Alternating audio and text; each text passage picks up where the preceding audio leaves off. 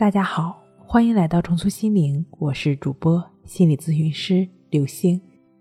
本节目由重塑心灵心理训练中心出品，喜马拉雅独家播出。今天要分享的内容是：同样是失眠，他们都好了，为什么痛苦的只有我？先来分享一则小故事。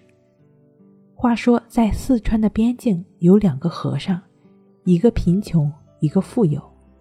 穷和尚想去南海。富和尚说：“你凭什么前往？”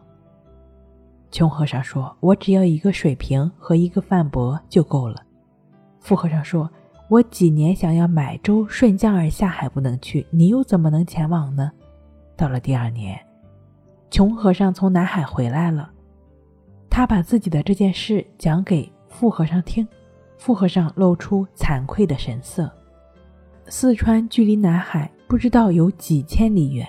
富和尚无法达到，而穷和尚却到达了。富和尚比穷和尚条件好很多，却没有办法达到；穷和尚没有条件，却凭一个伟大的理想和一颗坚定的心念实现了愿望。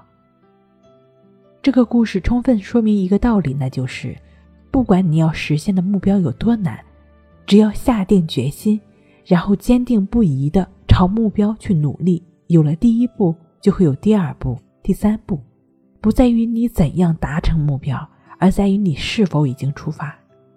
只要开始出发，就能在旅程中不断学习、不断完善，遇到困难解决困难，最后达成目标。所谓读万卷书，不如行万里路。在行动和实践中学习，是效果最好的学习了。就像抑郁、失眠症的康复一样。很多抑郁失眠的朋友在康复过程中走了很多弯路，尝试了很多方法，效果并不理想。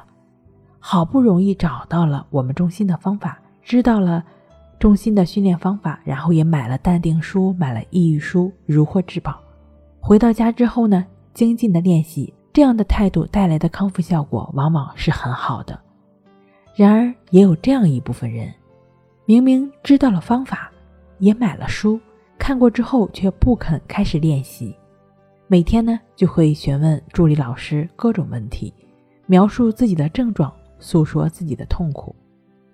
有一位三十多岁的男士，他从春节就买了书，然后都快到国庆了，还没有开始练习，只是不断的在询问老师：“我昨天又失眠了，感觉很不好。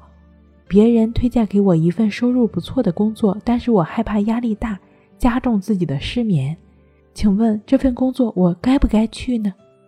永远都是类似的这些生活中的具体问题，想让老师给出建议，但是关于方法他从不练习。我们说，在生活中，别人永远是旁观者，只有你才是自己生活的掌舵人。虽然倾听别人的意见是好的，但日子还是需要你自己过，压力也需要你自己面对。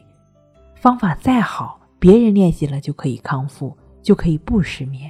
如果你不去练习，只是一问的在问这问那，这些根本没有意义。心理老师无法代替你的生活，更无法代替你去承受抑郁、失眠、焦虑的折磨。在康复的道路上，已经有了方法帮你指明了道路，你为何还不走下去呢？也有人在前面走向成功了，剩下的事情就是需要你迈开腿走出第一步，然后才能有第二步、第三步，最后到达终点。如果你像故事中的那个富和尚一样，只有想法却不开始行动，那么，那么你想摆脱抑郁失眠，将永远只是目标。